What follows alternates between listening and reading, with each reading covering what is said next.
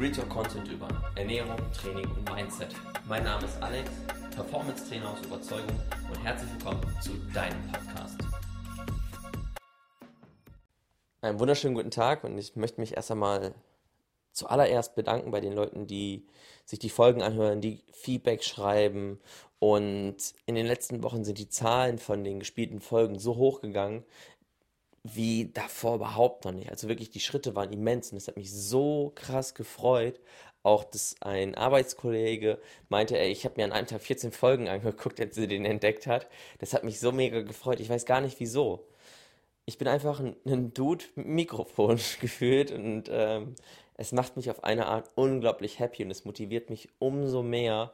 Und ich merke einfach, dass gerade so Content, Themen zum Bereich Sport, Ernährung, Gesundheit, auch die äh, Einstellung dazu bei so vielen Leuten gut ankommt, es ihnen hilft und es fällt mir immer leichter, gewisse Situationen oder Stories aufzubauen, um diese auch verständlich rüberzubringen. Und ich möchte halt, und ich möchte halt einfach mal auch auf die Fragen eingehen, die mir Leute dann auch stellen. Wie machst du das alles? Wie kriegst du das hin?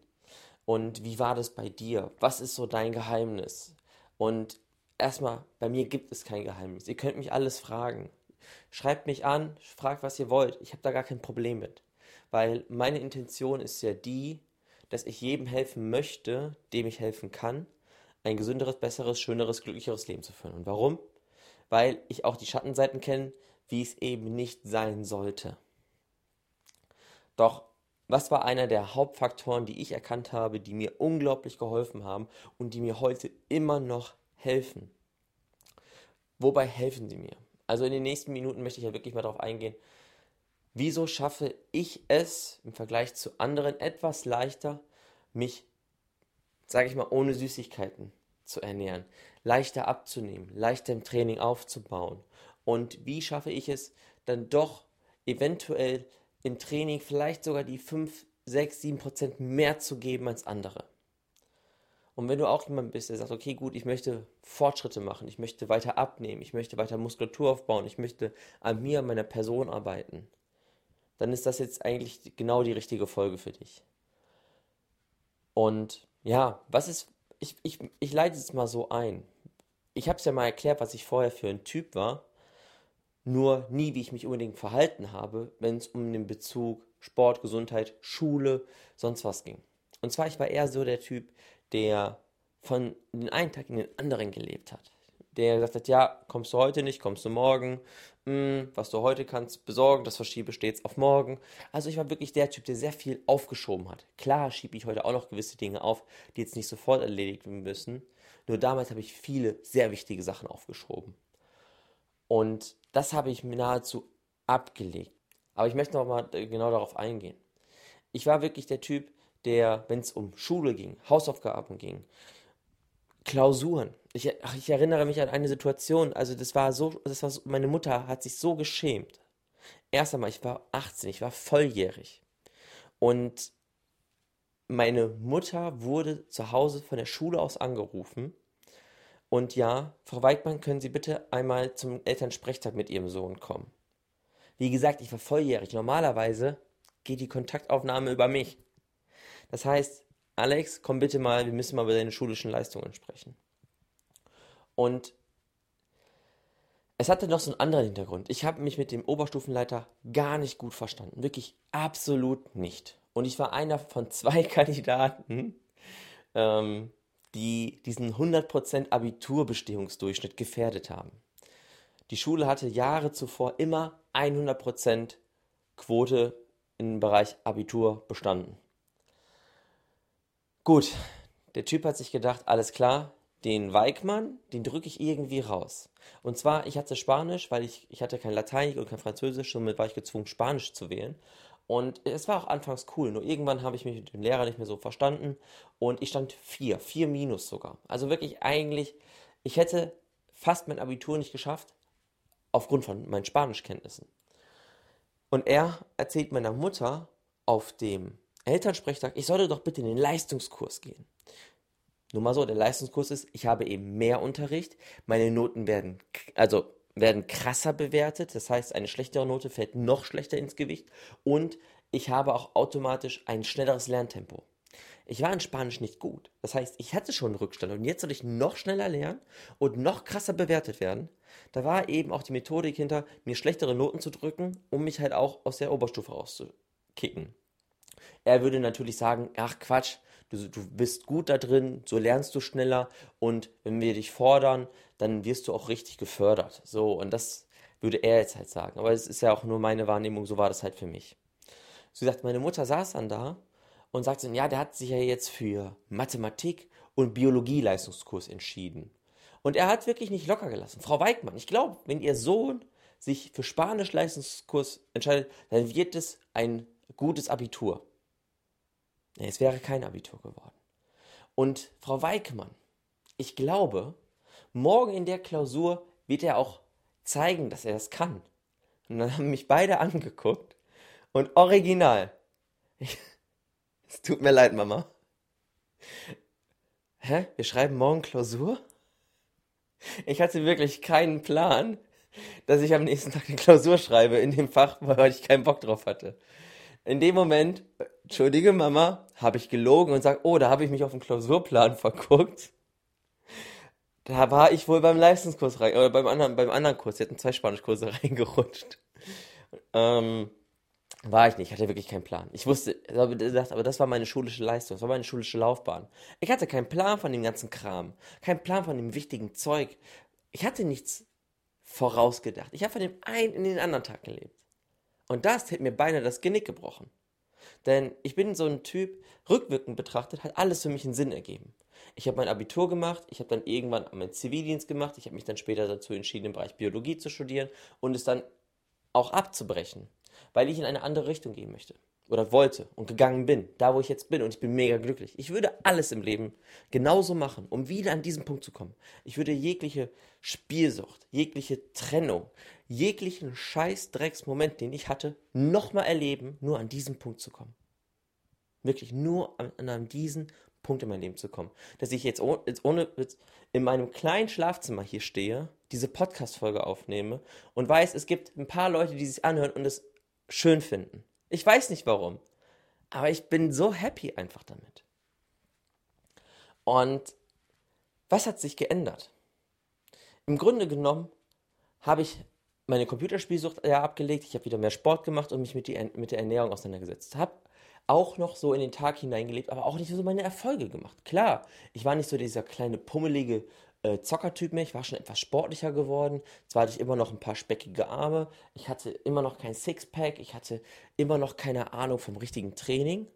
Und auch irgendwann habe ich gemerkt, dass Sport und Ernährung eigentlich nicht Sport und Ernährung sind, sondern so Eigenschaften wie Disziplin, Einsatzbereitschaft, Leistungswille, ähm, Selbstwirksamkeit, Selbstliebe, dass da wirkliche Werte hinterstehen und nicht eben Kohlenhydrate, Nutella, Banane, Haferflocken, Gewicht, Bankdrücken. Das ist nicht Sport und das ist auch nicht Ernährung.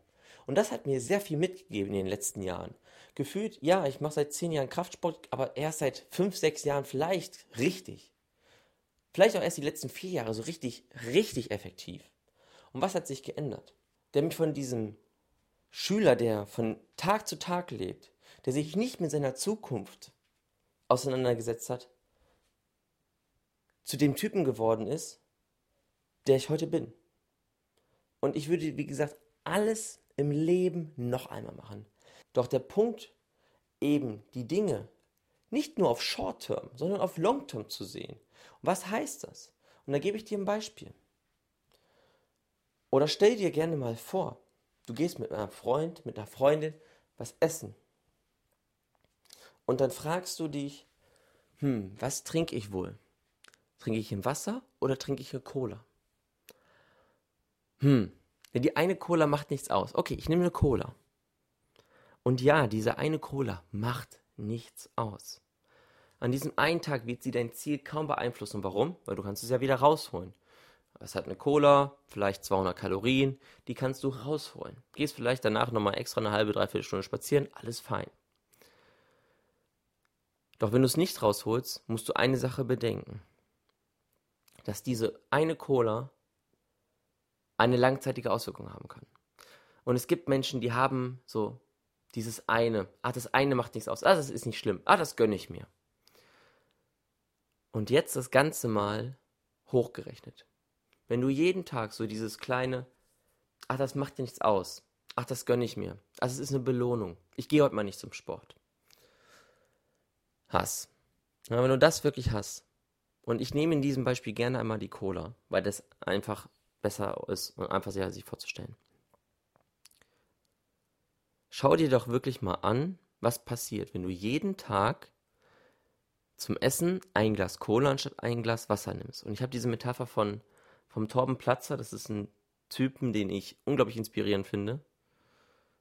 Und es beschreibt es einfach so gut.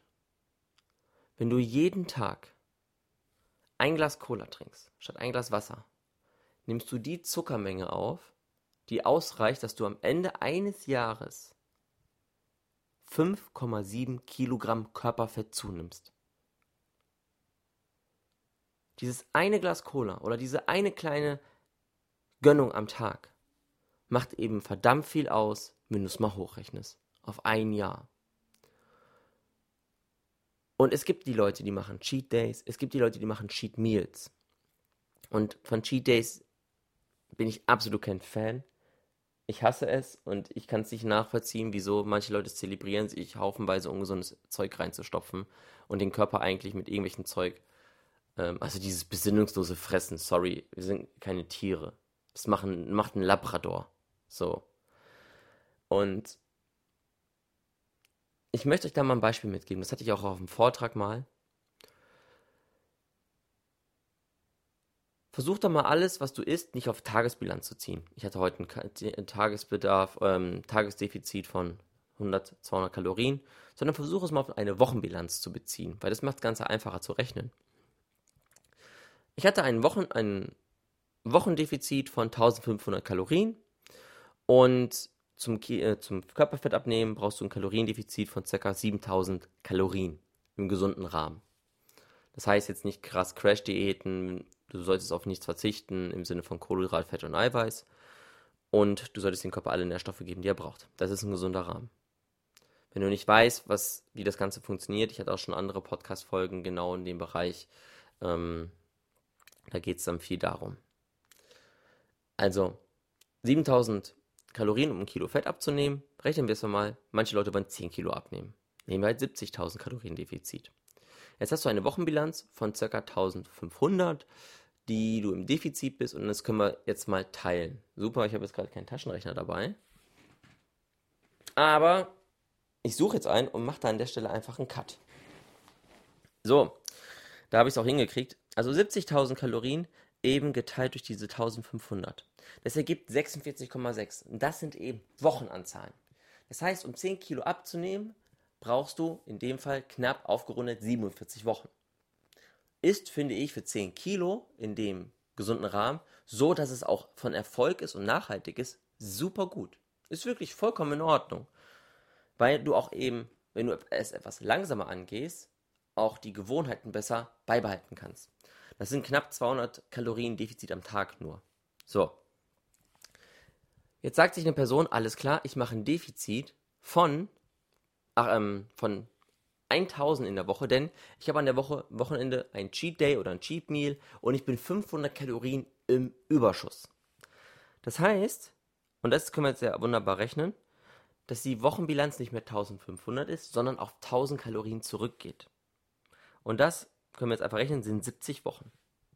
Das sind einfach 24 Wochen mehr, weil die Person sich am Wochenende einen Tag gönnt.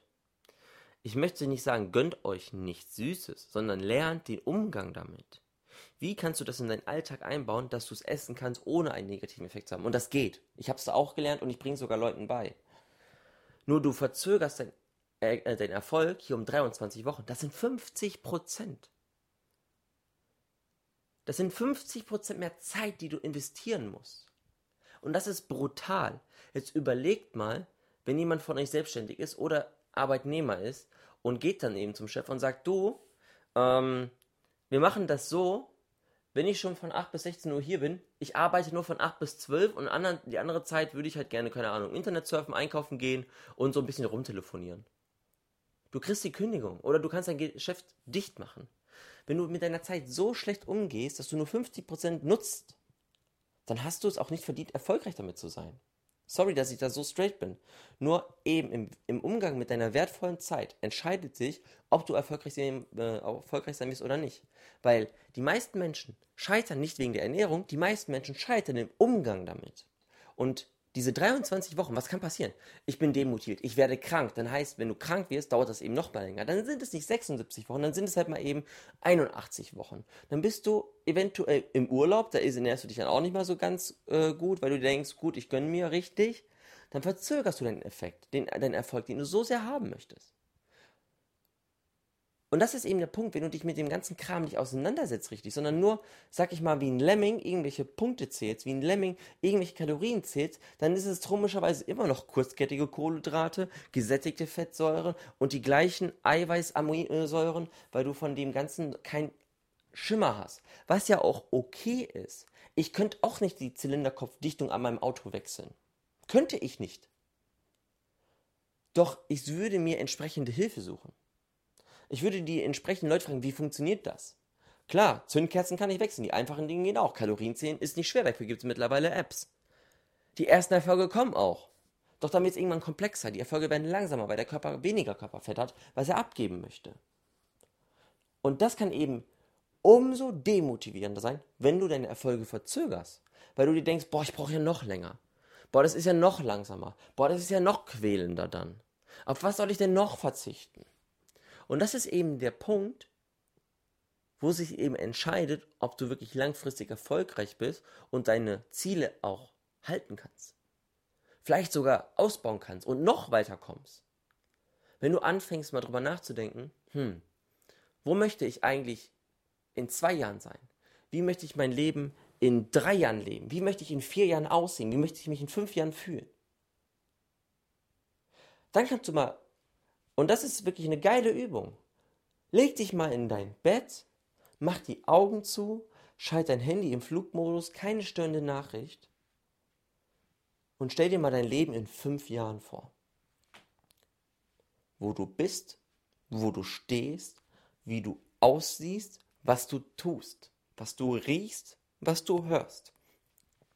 Ob du in deiner Wohnung stehst, in einem Haus stehst, am See bist, ist scheißegal das, was dir dein Kopf vorgibt. Und dann frag dich mal selbst, deine Zukunftsvision von dir.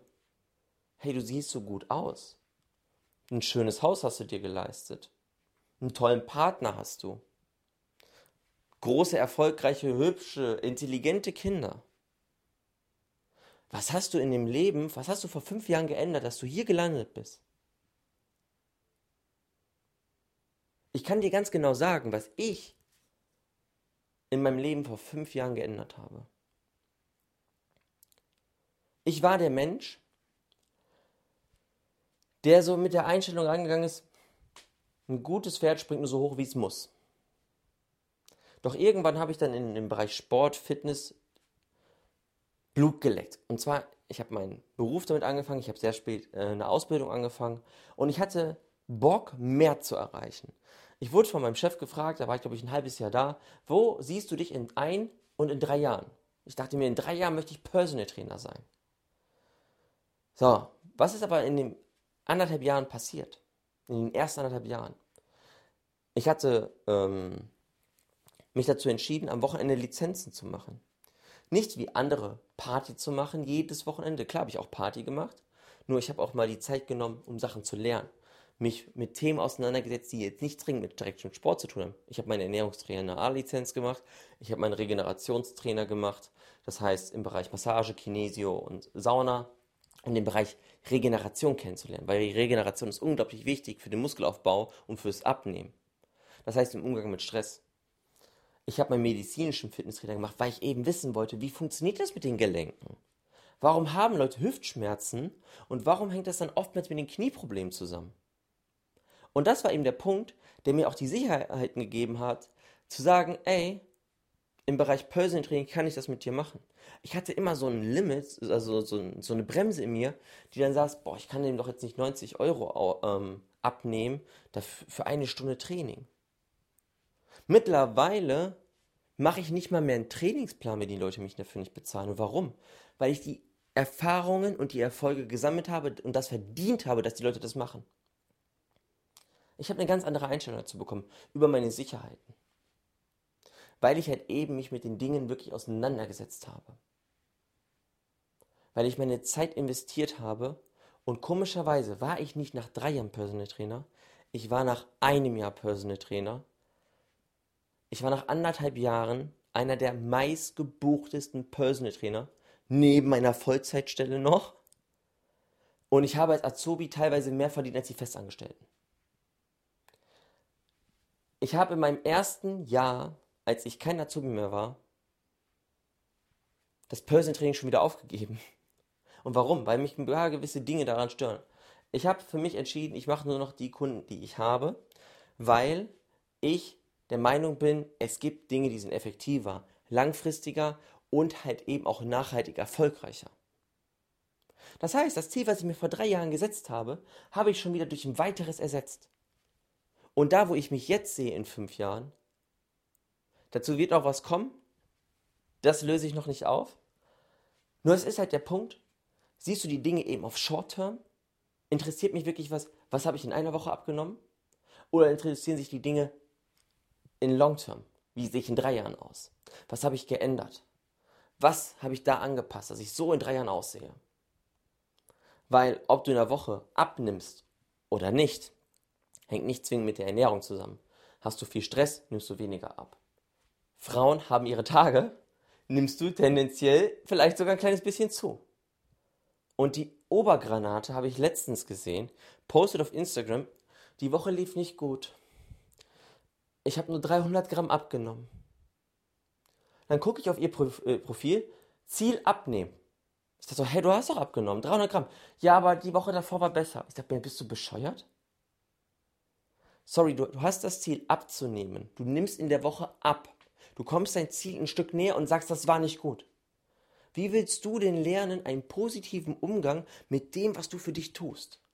Du machst doch gewisse Dinge für dich selbst, weil du es wert bist, verzichtest du vielleicht auf Süßigkeiten aktuell oder leistest dir ein teureres Fitnessstudio, vielleicht sogar einen Person Trainer, dann nimmst du nicht so viel ab, wie du dir gewünscht hättest und sagst, ja, es war nicht gut. Also sagst du, es war nicht gut, sich einen Trainer zu nehmen, es war nicht gut, das teure Fitnessstudio zu nehmen, mit den guten Trainern, mit den guten Geräten, mit dem, mit dem Wellnessangebot. Und es war nicht gut, dass ich das für mich gemacht habe, weil oh, war ja nicht gut. Doch, das war gut. Du gehst auf dein Ziel zu. Und vielleicht kannst du dir fragen, wie kam es dazu, dass ich diese Woche etwas weniger abgenommen habe? Hm. Ja, ich vielleicht, die Woche war ein bisschen stressiger. Ich hatte so unruhig geschlafen, vielleicht sogar noch ein kleines Kind, zahnt, die Nächte sind unruhig. Das wirkt alles auf dich mit ein.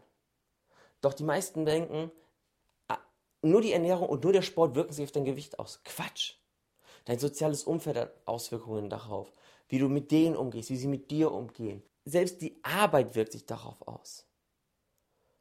Und ganz wichtig, die Dinge, wie du es siehst, wie du dich dazu einstellst, wirken sich darauf aus. Und so wirkt sich auch auf, und so wirkt es sich auch aus, so, wenn du dich wirklich mal selbst visualisierst. Leg dich hin, wo war ich in, was mache ich in drei Jahren, wie sehe ich aus in vier Jahren, was habe ich erreicht, was habe ich gemacht, was habe ich anders gemacht.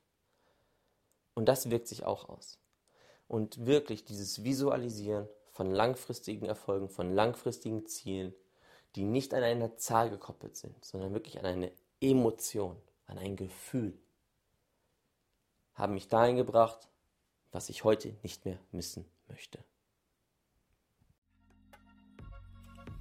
Hat dir die neueste Folge gefallen? Teile mir deine Meinung doch gerne bei Instagram mit. Du findest mich ganz einfach unter performancetrainer-aw.